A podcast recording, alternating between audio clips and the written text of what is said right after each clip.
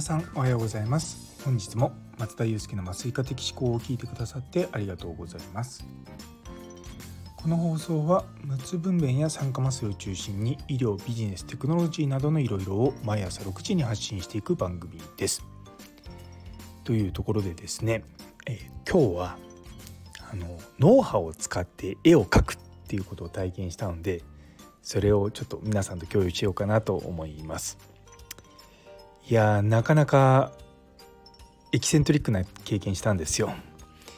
あの実はあの今日あの久保田望さんっていうあの AI アーティストの方がされてるイベントに参加したんですね。でそこであの脳波を解析してでそれで AI に絵を描かせるっていうものをやったんですよ。で実際に描いた絵はあの私のスレッズの方にあげたのであのここのチャプターのあのリンクにつけておきますのであのぜひあのご覧になっていただければと思うんですけどもすごく面白い体験なんですよね。で何が面白いかっていうとその脳波がのそもそもの測定が僕にとってはすごく衝撃的だったんですよ。で脳波ってあの本当のって言い方変なんですけれどもちゃんとした脳波を測るにはもう頭に30箇所ぐらい電極をつけてそれで取らないといけないんですね。でも今回その久保田さんが持ってきたそのデバイスっていうのがすごくてイヤホン型脳波計なんですよ。で右と左の耳にイヤホンを装着してあとですね首元のところにも電極があってでそれで脳波を測定するっていうやつなんですよ。でいやなかなかこれ見ないデバイスだなと思っていろいろと調べてみたらおそらくなんですけどももう V スタイルっていうあのー、次世代型ウェアラブルイヤホン型脳波計っていうやつなんじゃないかなと思うんですよね。でいろいろと調べてみるとちゃんと、まあ、あの開発されていて東京大学とか KDDI とかその辺りとコラボしながらやっているもので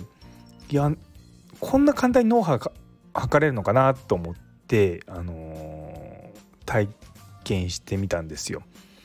で大雑把に右脳と左脳のあの脳波の波形を見てるので例えばそのどこの部分の脳波に異常があるっていうことはおそらく解析できないと思うんですけれども、まあ、後頭部の方にあのの脳波を拾いやすいというところもあるのでおそらくアルファ波とかあのそういったところにこうつながるんじゃないのそういったものをこう可視化できるんじゃないかなと思うんですよね。なんでまあ私もまあ研究者なので例えば麻酔をしてる人にどういうふうな反応が出るのかとかあとはまあ無痛分娩してる時に妊婦さんがどれぐらいリラックスできるのかとかうんねそういったものをのデバイスとして使えると面白いのかなと思ってやってました。一般でこう買えるものじゃなさそうなので多分あのー、久保田さんご自身多分クラウドファンディングで前これ募集してたっぽいんですよね。なんでそれでご購入されたのかそれとももともと研究とかで使ってるのか分からないんですけどいや僕もこのデバイス面白いなと思って今見てるんですよね。一応このホームページ見ると、まあ、相性のいい産業分野ってとこにアートエンターテインメントって計測された脳波から個人の精神状態に合わせた音楽をサジェストするプレイリストとか。